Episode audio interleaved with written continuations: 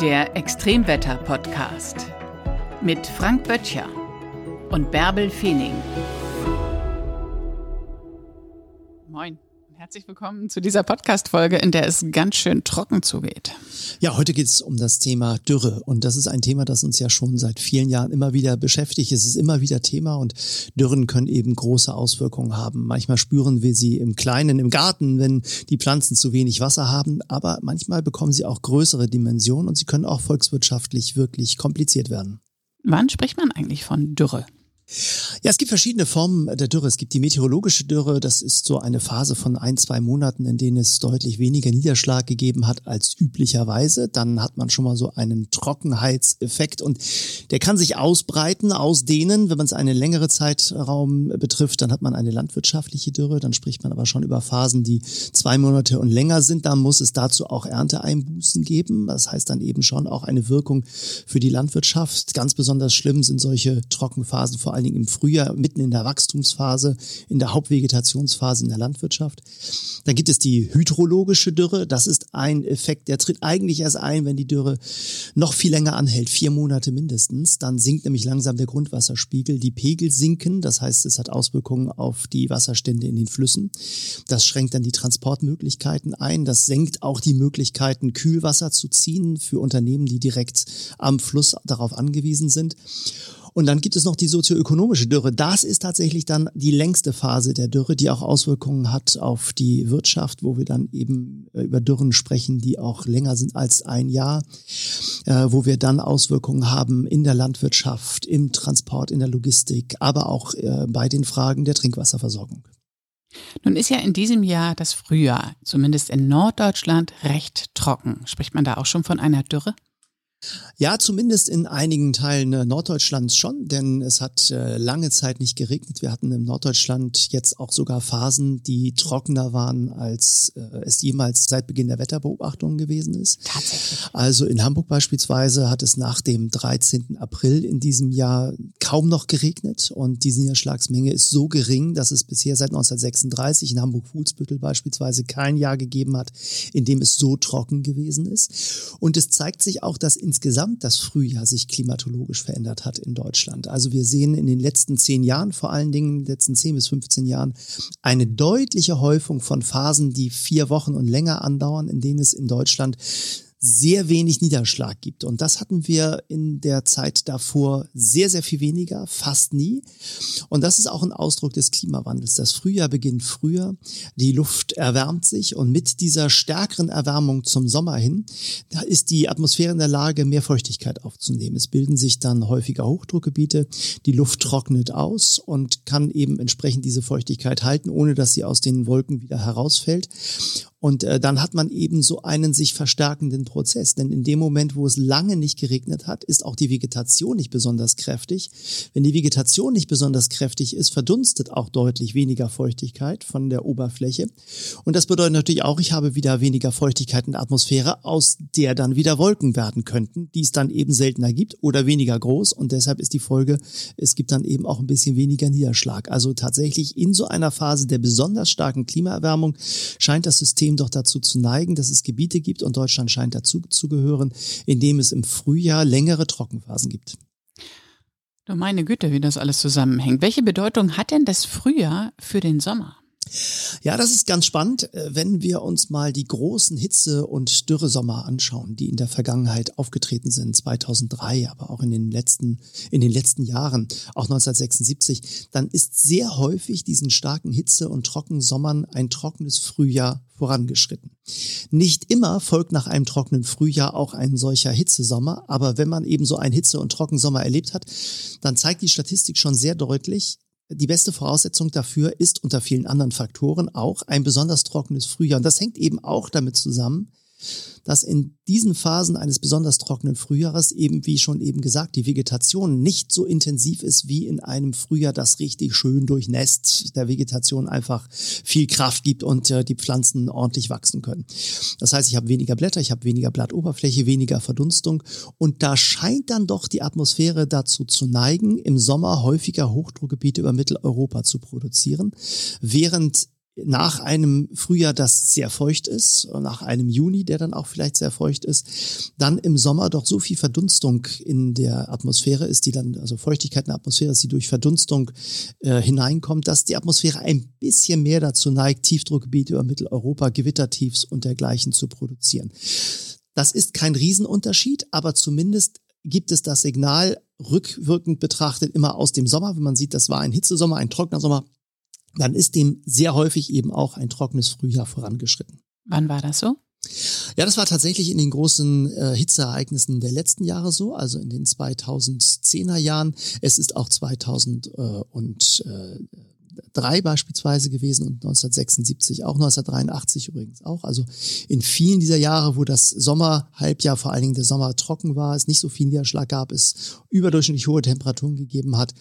Und vor allen Dingen dieses Phänomen auch gekoppelt innerhalb der letzten 15 Jahre, da sieht man es ganz besonders deutlich, ist dann diesem Trockensommer auch ein trockenes Frühjahr vorangeschritten.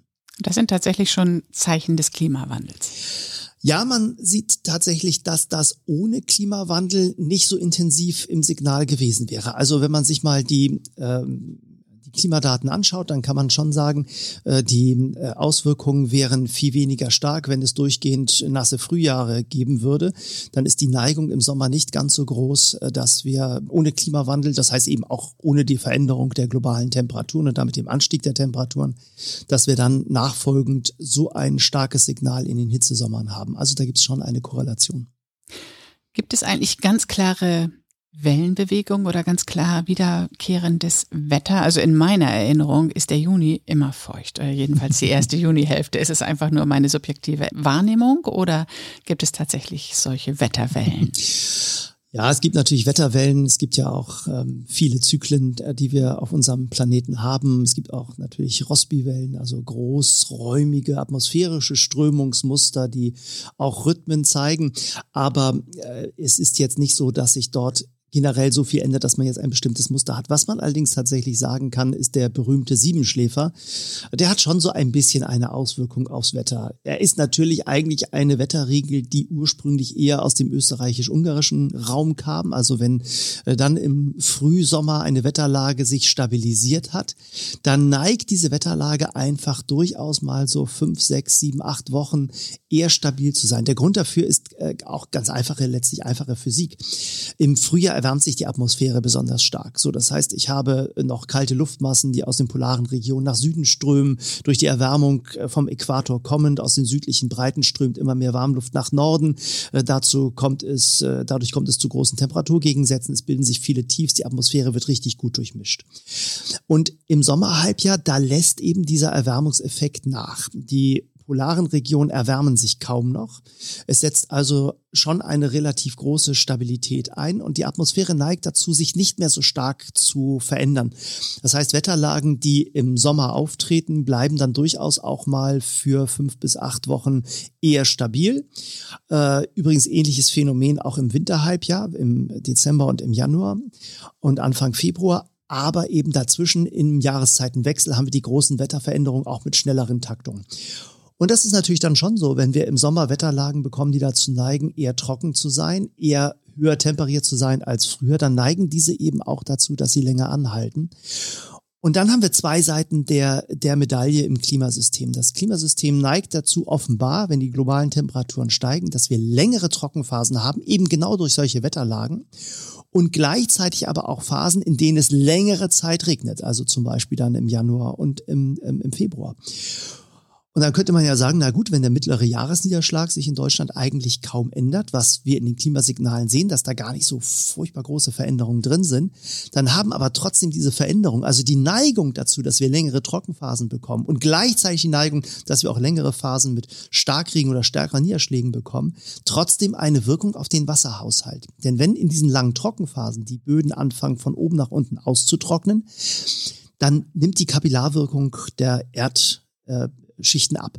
Das heißt also, eine Leichtdurchfeuchtung führt immer dazu, dass Wasser, das oben reinkommt, auch relativ zügig nach unten durchsickern kann. Ist der Boden erstmal richtig durchgetrocknet, dann kann oben ein kräftiges Gewitter, ein kräftiger Starkregen oben drauf kommen. Ein Teil läuft aber oben oberflächlich ab und nur ein kleiner Teil sickert ganz langsam in den Boden herein und fängt an, diesen wieder zu befeuchten. Äh, und dadurch kommt in den tieferen Bodenschichten viel weniger Wasser an, als wenn die gleiche Regenmenge übers Jahr verteilt gleichmäßig die Bodenschichten erreichen würde. Und das bedeutet eben schon, obwohl wir die gleiche Menge Niederschlag im Jahr haben, das könnte durchaus in der Zukunft weiterhin der Fall sein in Mitteleuropa und in Deutschland, haben wir trotzdem ein höheres Risiko für Trockenheiten und für weniger Wasser in den tieferen Schichten, damit auch Auswirkungen auf natürlich die Grundwasserspiegel durch diese Veränderung. Also längere Starkregenphasen und auch längere Dürrephasen. Wir haben tatsächlich die gleichen Mittelwerte. Das heißt, die Regenphasen sind extremer und auch die Trockenphasen sind extremer. Ja, exakt. Das kann man in der Statistik auch ganz gut sehen. Also äh, ich nehme mal äh, als Norddeutscher mal die Station Hamburg, die ich eben schon erwähnt habe, raus. Äh, wir hatten in den Jahren 1961 bis 1990 im Mittel 770 Liter Regen pro Quadratmeter im Jahr. Also wenn das Wasser nicht abfließen würde, 77 Zentimeter würden dann in ganz Hamburg einfach auf dem Boden stehen. Und in den letzten 30 Jahren, also bis 2020, 2021, 21, Entschuldigung, äh, waren es 775 Millimeter. Das ist also das 5 Zentimeter. Das macht nicht so furchtbar viel aus. Das mhm. ist fast im Rahmen der natürlichen Variabilität in unserem Klimasystem. Aber gleichzeitig hat eben das nasseste Jahr äh, ist deutlich nasser geworden und das trockenste Jahr innerhalb dieser jeweiligen 30 Jahre ist deutlich trockener geworden. Also selbst über ganze Jahre sehen wir diese Veränderung hin zu Phasen, die besonders feucht sind und hin zu Phasen, die besonders trocken sind. Mhm. Was bedeutet das eigentlich für das ganze Wassermanagement? Ja, das werden große Herausforderungen sein, die da auf uns zukommen, weil es wird schon auch die Frage aufwerfen, ob wir nicht auch so etwas wie ein äh, Wasserregulierungspaper haben müssten auf Bundesebene äh, bei der Fragestellung, wenn die Trockenheiten eben so ausgedehnt weitergehen, wie gehen wir mit dem vorhandenen Wasser dann eigentlich um? Das heißt auch möglicherweise darüber nachzudenken, mit welchen Prioritäten bekommt wer dann eigentlich das Wasser? Werden das zuerst die Haushalte sein? Wird das zuerst die Landwirtschaft sein? Wird das die Industrie sein? Und wenn die Industrie, welche Industrie? Industriegebiete werden das sein, ähm, die äh, zunächst einmal Anspruch haben, das Wasser zu nutzen. Denn wir sehen ja jetzt schon, dass wir in den langen Trockenphasen durchaus auch Wasserprobleme haben, was die Grundwasserversorgung angeht. Im Taunus beispielsweise, im äh, Frankfurter Raum gab es in den großen Dürrephasen 2017, 2020 in dieser Phase äh, Zeiten, in denen einige Brunnen trocken gefallen sind. Und daran sieht man schon, dass man sich überlegen muss, wie man dann mit dem verfügbaren Wasser umgeht. Pumpt man das dann auf die Felder, damit die Landwirtschaft weiter produzieren kann. Es wird auch den Druck auf die Landwirtschaft erhöhen, trockenresistentere Sorten zu pflanzen. Also das ist schon eine Entwicklung. Wir werden auch äh, Fragen haben, wie können die großen Industrieanlagen, die beispielsweise am Rhein stehen, äh, Bayer, BASF, die dort auch produzieren, äh, mit dem äh, Wasser umgehen, das den Rhein entlang geht. Wenn die Temperaturen des Wassers steigen, kann ich natürlich dort viel weniger dieses Wasser als Kühlwasser benutzen.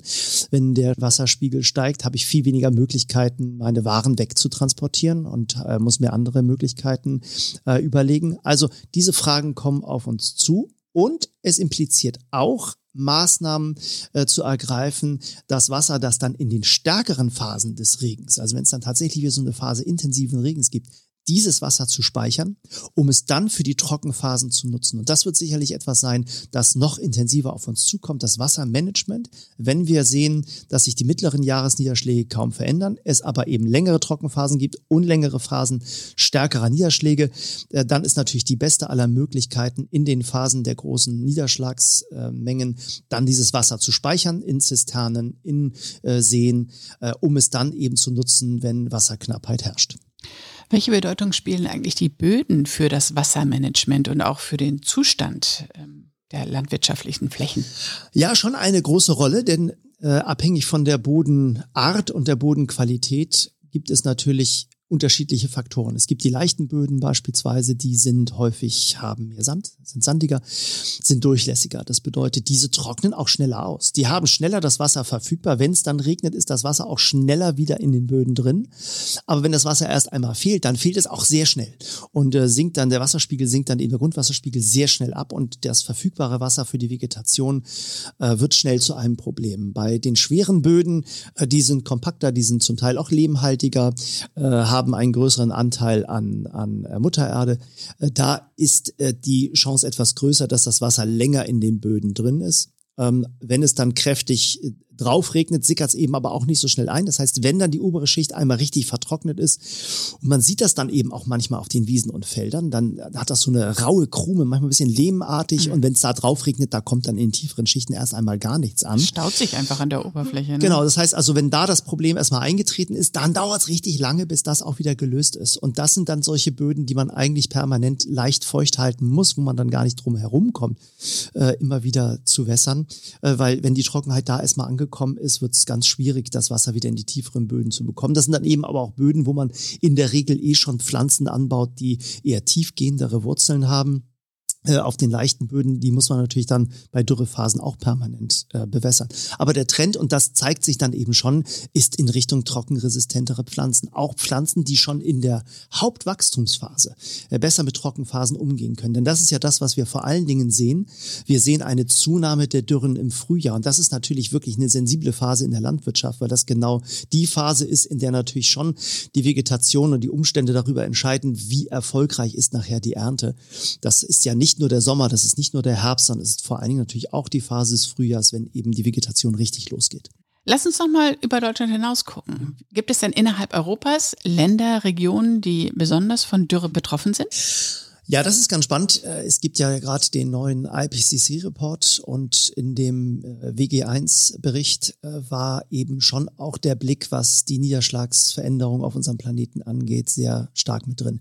Und da gibt es doch deutliche Veränderungen. Ähm, ich nehme mal ein Beispiel, wenn die globale Mitteltemperatur bis zum Ende des Jahrhunderts auf vier Grad gegenüber der vorindustriellen Zeit ansteigt, was ja durchaus ein realistisches Szenario ist. Wir liegen äh, jetzt ja bei 1,1 Grad global und die globalen Temperaturen steigen weiter. Äh, dann wäre es beispielsweise so, dass wir im Süden Europas, vor allen Dingen in Südspanien, Niederschlagsrückgänge hätten um zwischen 30 und 40 Prozent. Das heißt, wir würden durchaus bis zum Ende dieses Jahrhunderts den Sprung der Sahara äh, in Richtung ähm, äh, ins Richtung Iberische Halbinsel sehen. Also das ist die Region um Murcia herum, die jetzt schon besonders trocken ist, die dann aber eben im Sommer noch trockener wird, auch vor allem auch noch viel heißer. Also das werden Regionen sein, in denen wir im Sommer dann durchaus vier bis acht Wochen haben mit 40 bis 45 Grad. Das ist dann also auch als Urlaubsregion schwierig. Also das wird auch für die Landwirtschaft sicherlich schwierig, wenn man dort eben nicht mehr die Wassermengen zur Verfügung hat, um Landwirtschaft dort produktiv betreiben zu können.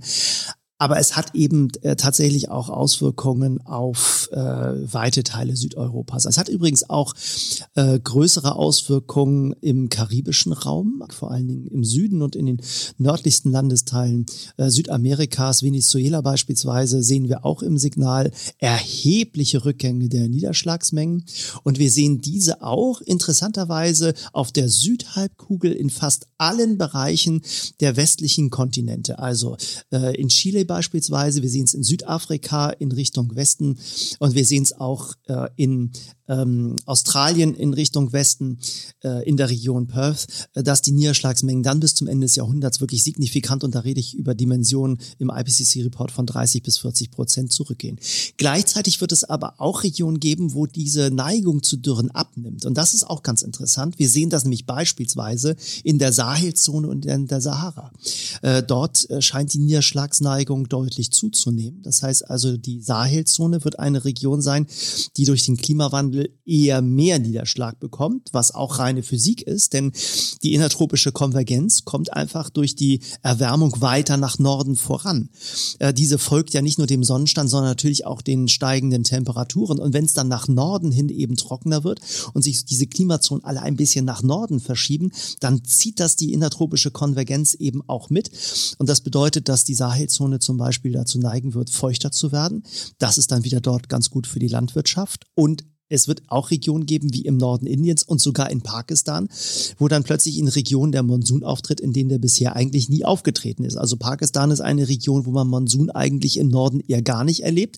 Jetzt gab es das vor ein paar Jahren das erste Mal, dass der Monsun da tatsächlich hingekommen ist. Da sind dann auch viele Menschen ertrunken, weil man in der Region eigentlich nicht schwimmen lernt, äh, weil es da so trocken ist. Und äh, das ist eben eine Veränderung, die wir auch erleben werden. Also es bedeutet im Klimawandel nicht nur Veränderung in Richtung mehr Dürre überall auf unserem Planeten, sondern es bedeutet bedeutet eben auch eine Veränderung, die dazu führen kann, dass es einige Regionen auf diesem Planeten gibt, die auch durchaus feuchter werden. Kann man Dürre vorhersagen? Also man kann zumindest natürlich in den Vorhersagemodellen sehen, jetzt mal in den klassischen Wettervorhersagemodellen, wie sich das Wetter in den nächsten 10 bis 14 Tagen im Trend entwickelt. Man arbeitet in der Regel mit Ensemble-Vorhersagen. Das heißt, man nimmt sich nicht nur ein Wettervorhersagemodell raus, sondern derer gleich mehrere. Und von vielen Wettervorhersagemodellen gibt es auch nicht nur einen Modelllauf, also ein, einmal der Prozess des Durchrechnens, sondern gleich mehrere. Und die kann man miteinander vergleichen. Man nennt das dann eben Ensemble. Und dann bilden sich daraus Trendlinien und dann kann man schon sehen, welche Regionen in den nächsten 10 bis 14 Tagen besonders trocken sein werden. Wenn das dann, wenn davon dann Regionen betroffen sind, in denen es dann in den letzten vier Wochen auch schon keinen Niederschlag gegeben hat, dann weiß man, dass die sich eher in eine sehr trockene Phase hineinbewegen und das Risiko einer Dürre zunimmt. Gleichzeitig gibt es auch noch die saisonalen Vorhersagen. Das sind dann Vorhersagen, die tatsächlich die mittleren Niederschläge der jeweiligen nächsten Monate äh, ermitteln. Äh, die geben einen Trend Trend her, können aber jetzt keine tagesgenauen Vorhersagen machen. Also das heißt also, da hat man einen leichten Hinweis darauf, äh, wie die Atmosphäre dazu neigt, in den nächsten drei, vier Monaten in bestimmten Regionen in Europa eine Trockenheit zu produzieren und wie stark die mittleren Niederschläge von dem abweichen, was man üblicherweise an Niederschlagsmengen hat. Es ist ja auch noch ganz wichtig, dass es dass damit tatsächlich eine Dürre sich auch intensiv entwickeln kann, nicht nur die Regenmengen entscheidend sind, sondern entscheidend ist eben auch, was passiert denn gleichzeitig auch noch mit den Temperaturen und der Luftfeuchtigkeit. Äh, das Frühjahr ist ja eben auch vor allen Dingen dadurch geprägt, dass wir ja keine 30 Grad Sommerhitze haben im April, sondern die Luftfeuchtigkeit ist häufig sehr gering. Wenn der Ostwind und Nordostwind kommt, dann erwärmt sich die Luft auf dem Weg aus den polaren Breiten oder aus Skandinavien auf dem Weg nach Süden und diese sehr trockene Luft, die dann hier ankommt, ist in der Lage, sehr viel Feuchtigkeit aufzunehmen. Das kann sie dann eben auch machen, wenn sie nur 10 oder 15 Grad hat.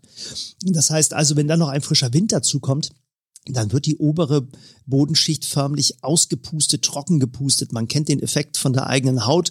Wenn man äh, ja nasse Haut hat nach dem, nach dem Händewaschen, dann äh, geht man häufig äh, in den Restaurants zu diesen wunderbaren Lüftungsgeräten, dann pusten die einem die Hände trocken. Und genauso muss man sich das eben auch vorstellen in der Vegetation, in der Landwirtschaft, auf den, auf den trockenen Äckern. Da pustet dann eben der Wind wirklich die Oberfläche trocken und die Feuchtigkeit geht in die Atmosphäre. Und wenn die Luft besonders trocken ist, kann sie es eben auch aufnehmen, ohne dass es da wieder als Niederschlag aus den Wolken herauskommt. Also die Kombination macht eben häufig den den entscheidenden Faktor aus. Äh, wenn die Luftfeuchtigkeit besonders hoch ist und es regnet dann eben nicht, aber dann kann auch die, der Boden die nicht so viel Feuchtigkeit abgeben an die Atmosphäre. Manchmal bildet sich nachts sogar dann flacher Bodennebel. Das hilft dann auch, dass nicht so die Verdunstung nicht so hoch ist. Also genau die Kombination ist besonders tragisch. Das Schlimmste, was tatsächlich passieren kann und das befördert die Dürre am stärksten, ist eine langanhaltende Trockenheit das sind hohe Temperaturen in Kombination mit einem kräftigen Wind. Dann hat man den maximalen Effekt. Frank, das ist eine Folge, die dazu führt, dass wir den Regen genießen. Ja, das ist tatsächlich so, wenn es lange trocken war. Ich gucke auch immer bei uns in den Garten, wo ich dann denke, na ja, also das Wetter ist eigentlich herrlich und ich genieße auch diesen Sonnenschein. Aber ein bisschen Regen ist zwischendurch eben auch ganz gut. Die Mischung macht es. Und selbst als Hanseat freue ich mich dann ab und zu mal über einen schönen, ausgiebigen Langregen. Vor allen Dingen dann, wenn ich ihn richtig vorhergesagt habe. Das war der Extremwetter-Podcast mit Frank Böttcher und Bärbel Feening.